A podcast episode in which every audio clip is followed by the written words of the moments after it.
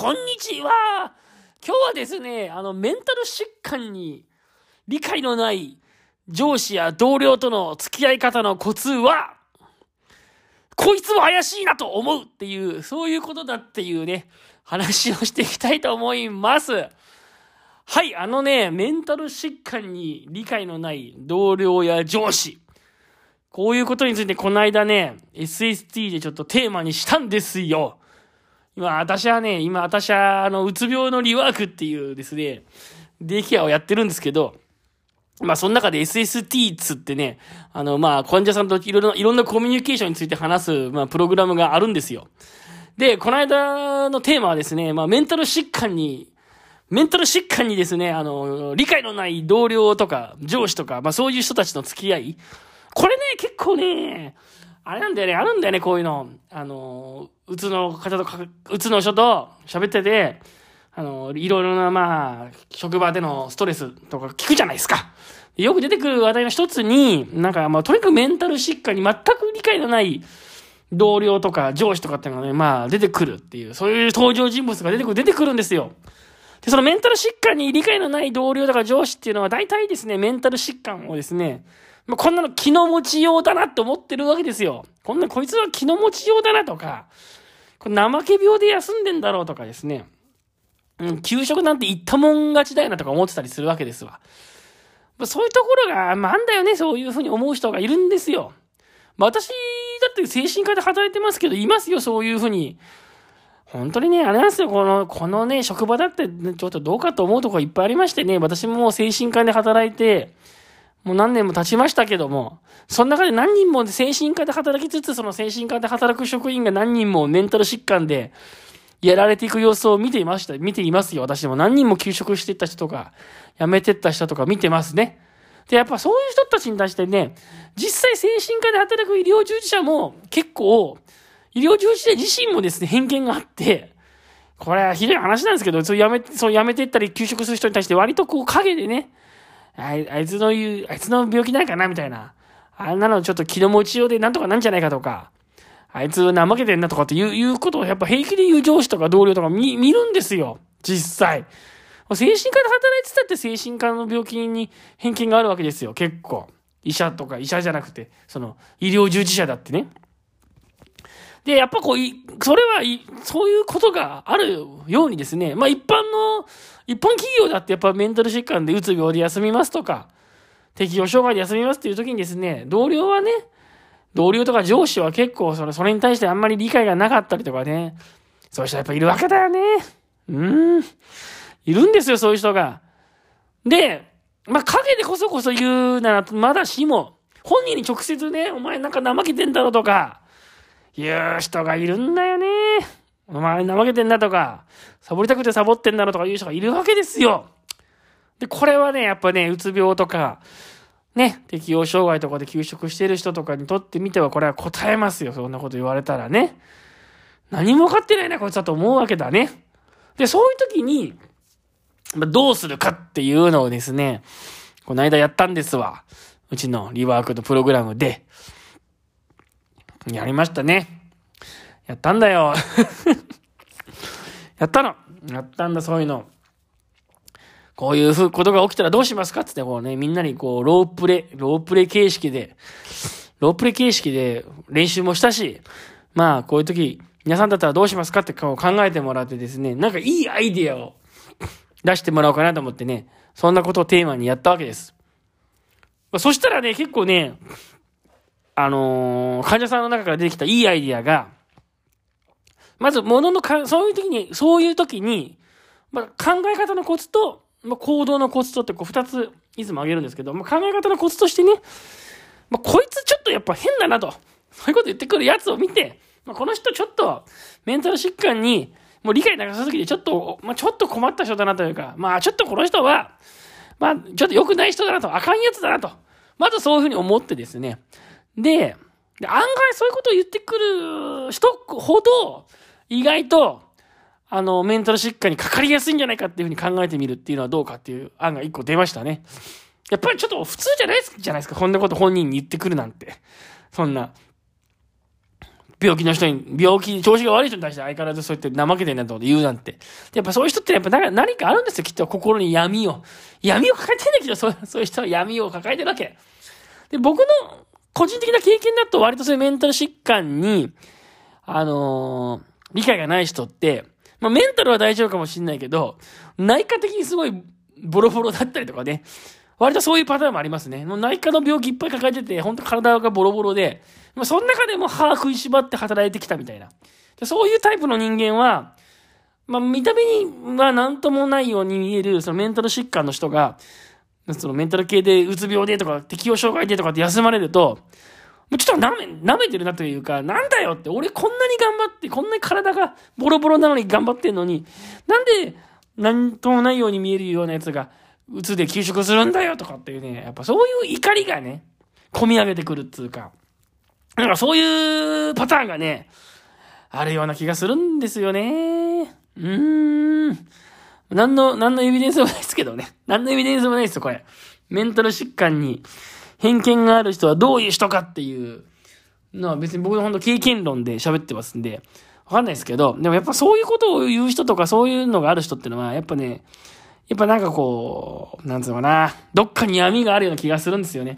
で、そうなんじゃないかっていう風に考えて、この人だってそんなこと言ってるけど、いずれこの人だってメンタル疾患になることもあるかもしれないとかって思うと、まあこの人もまあまだまだまだ自分もその立場になってないからわかんないんだなとかって思うと、まあちょっと気が楽になるっていうか、その後のですね、会話がもうちょっとこう、建設的にいくっていうか、まあそんな話題がちょっと出ましたね。心のリハビリ現場から。この番組は、精神科で働くおじさんの作業療法士が、自分の仕事についていろいろと語っていく番組です。まあそういうわけでですよ。だからまあメンタル疾患に理解がない人っていうのは、まあその人自身もなんかどっか脆いところとか弱いところがあってですね。まあある程度そういうところ、なんかそういうのあるからこうマウント取ろうとするっつうか、やっぱそういうとこあるんじゃないかなって思うと、ちょっと気が楽になるっていう、まあ、そういう話が出て、患者さんの方からそれが出てですね、ああなるほどなっつうので、なんかちょっと自分自身がね、結構、ああ、なるほどなと思いましたね。うーん。まあ、あとは本当あれですよね。あの、本当誰でもなるんだっていうことを踏まえて、いやいや、いやいやね、私自身もね、病気になる前は、まあそんなもんかなと。あの、なんだろう、自分自身も病気になるまではこう怠けてるような病気なのかなと思ってみたんだけど、いや、実際になってみると、実際になってみるとそういうことじゃないんですよっていうふうに、まあ、やんわりと、まあ伝えていくっていうのがね、まあ、一言言いたいんであればいいんじゃないかなっていうような話をしてましたね。そう、だから、自分もなる、なるまで分かってみなかったと。なるまでは分かんなかったけど、実際になってみると、意外とこれ大変なんですよっていうようなことを伝えるとか。まあ、あとはですね、この、有病率っていうのがあるんだよね。考え方として有病率。例えば、統合失調症だと100人に1人が、ね、かかる。生涯のうちにうつ病の統合失調症になるって言われてますし、うつ病の場合は100人に6人が、えー、生涯のうちにかかる可能性があるって言われてるんですよ。だから結な割合でかかる人もかかるわけだよね。だからこれぐらい有病率ってのは実はあるから、で、ああなたももしかしたらそうやって、今はね、あの 余裕かましてますけど、余裕、怠け病気じゃねえかっつって余裕かましてますけど、結構これ高い確率でなれるんですよと。で、意外となってみるとね、意外となってみると、意外となってみるとなんだよっていう、意外となってみるとな、意外となってみるといろいろ思うんだよっていう、まあ感じでこう伝えるっていうのも、一つね、あの、言い方なのかな、みたいな話が出てね、ああ、なるほどなっていう ああ、なるほどなっていうのを思ったんですよ。いや、ああ、なるほどなって思ったっていうのは、なんか自分も、なんだろう、今回その SST をやるにあたって、あの、まあ、こう、職場に戻った時にメンタルの病気にね、理解がない人とかいたら結構困るだろうなと思って、そういう時どうしますかっていう話題を考えて、患者さんに投げかけて、患者さんに投げかけてみたんだけど、自分自身別にそうした、そうなったらどうしようっていう、なんかあんまりいいアイディアとか実はあんまりなくて、実はあんまりなくて、みんなどうするのかなと思って、ちょっと聞いてみたんですよ。そしたら患者さんの方がね、やっぱ結構そういう、なんつうのかな、シチュエーションが結構リアルが、リアリティがあるのか、よく考えたことがあるのか、結構なんか納得がいくようないいアイディアがちょっといっぱい出てきて、だから自分の方がすごい勉強になりましたね。あ、なるほどなとかって思って。うん。まあ、特になんかその有病率を語ってみるとかね。あとその人自身もなんかなる可能性があるんじゃないのかな。そう、メンタルの病気に、ね、なる可能性があるんじゃないのかなって考えるとかっていうのは、なんかね、うん、あ、なるほど、そういう視点があったか、とかちょっと思って、そうそうそう、結構ね、なあ、勉強だったっつうことですね。はい。語彙力がないな。勉強になったしか言えない。なんかね、やっぱこう、つ病のリワークのデイケアをやってて、やっぱ思うのが、やっぱ患者さんかな学ぶことっつうのが多いんですよね。すごい、すごい学ぶことが多い、実際に。うん、なんか本を読んだりとか、うん、論文を読んだりとかすることよりも、やっぱ生の声で教えてもらうことの、なんつうのかな。その、こ、その、そのことのなんかね、ああ、全然語彙力がない。なんか生の患者さんから言う言葉で学ぶことっていうのが本当にね、本当に大きい。全然、全然語彙力がないな。なんか全然うまく言えない。な、なんかね、そう、やっぱ患者さんの生の言葉で、いや、この病気になるとこうなんだとか、こんな体験をしたんだとか、ここが大変なんだとか、こんな工夫をしてるんだって言われるとね、あの、本当にあの、本当に、あの、語彙力がなくて申し訳ないんですけど、本当に勉強になるんですよ。うん。いやー、ちょっと語彙力がないわ。本当に、そう、そういうのってのはやっぱね、大事にしていかない、していきたいなって思いますね。本当そういう、やっぱ生のね、実際の体験談ほど本当響くものはないなっつうのね、最近もうひしひしと、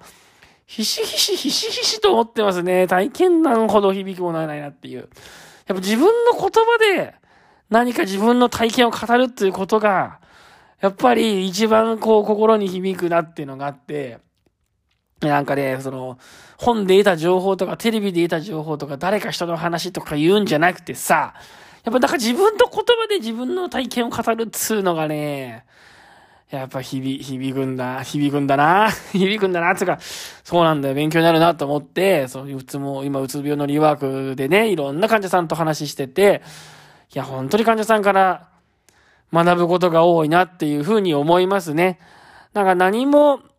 していないようでも患者さんが本当に日々いろいろな、えー、苦労があって、それに対していろいろな工夫をしているっていう、それを聞くことが、いろいろ、いろいろ勉強になるいろいろいろばっかり言ってなんかね、言ってますけど、いろいろいろんな苦労してて、いろんな苦労していて、それに対していろんな対処してるわけですよ。それがいろいろ勉強になるんですよね 同じこと、同じこと2回言ったけど、なんかね、そう、なんだろうな、ここ、心で今すごい体で感じていることを、えー、うまく伝えたいなと思うんだけど、それを、こう、一生懸命言語化すると、本当になんか陳腐な言葉しか今出てこなくって、それで自分で言いながら、全然これじゃ伝わんないなと思って喋ってるんですよ。いろいろしか出てこないって、いろいろ勉強になるっていう、このね、この、なんていうの、この語彙力のなさ。もうこれ以上喋ってるとなんかいろいろ勉強になるしか言葉が出てこない気がするんで、ちょっとこの辺でやめとこうかな。今日のポッドキャストはもう限界かな。本当に限界かなと思ってますね。はい、というわけで、今日の放送もこれで終わりにしたいと思います。なんかね、風邪ひいたのか何なのかもう、鼻のね、あたりなんかもう声が、なんかの、鼻水が詰まってるのかなんだかもうね、なんだろう、うまく喋れないね。なんかこう、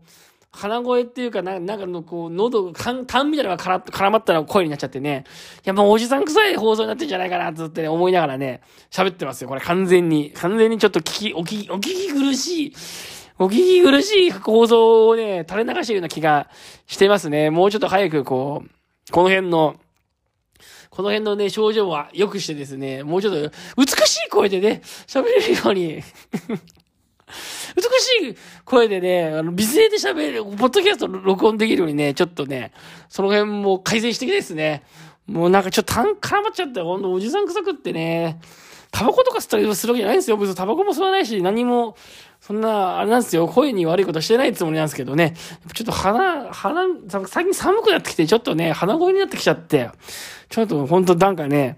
ダメなんですよ。声の、声の、声のコンディションもあんまり良くなくて、このポッドキャストをね。まあそんな感じでやってますけれどもね。はい。な、なん、もうこの辺にしときますよ。とにかくもうこれ以上喋ってももう無駄話がただ続くだけですんでね。いたずらに長いポッドキャストは良くないですから、もう、情報をギュッとね、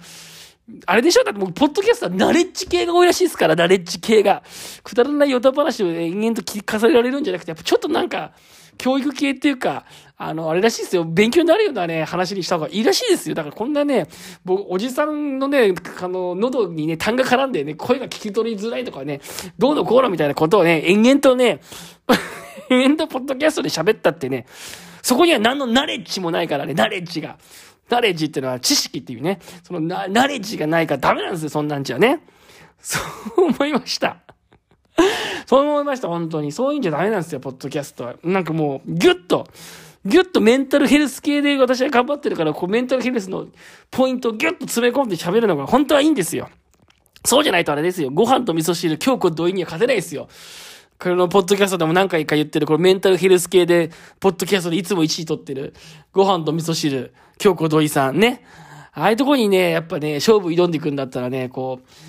おじさんのね、声がね、単が絡んでね、うまく聞き取れるとか聞き取れないとか、そういうことをね、延々とね、延々と喋ってる場合じゃないね。はい。そういうことでですね、次回はもうちょっと美声でね、喋れるようにね、声の方も鍛えていこうと思っております。はい、というわけでこの放送は平日ね、平日の朝5時に配信ということでやっていこうと思います。週に何回できるか分かりませんけれども、できる限りやっていこうかなと思ってますので、応援よろしくお願いいたします。それでは今日もありがとうございました。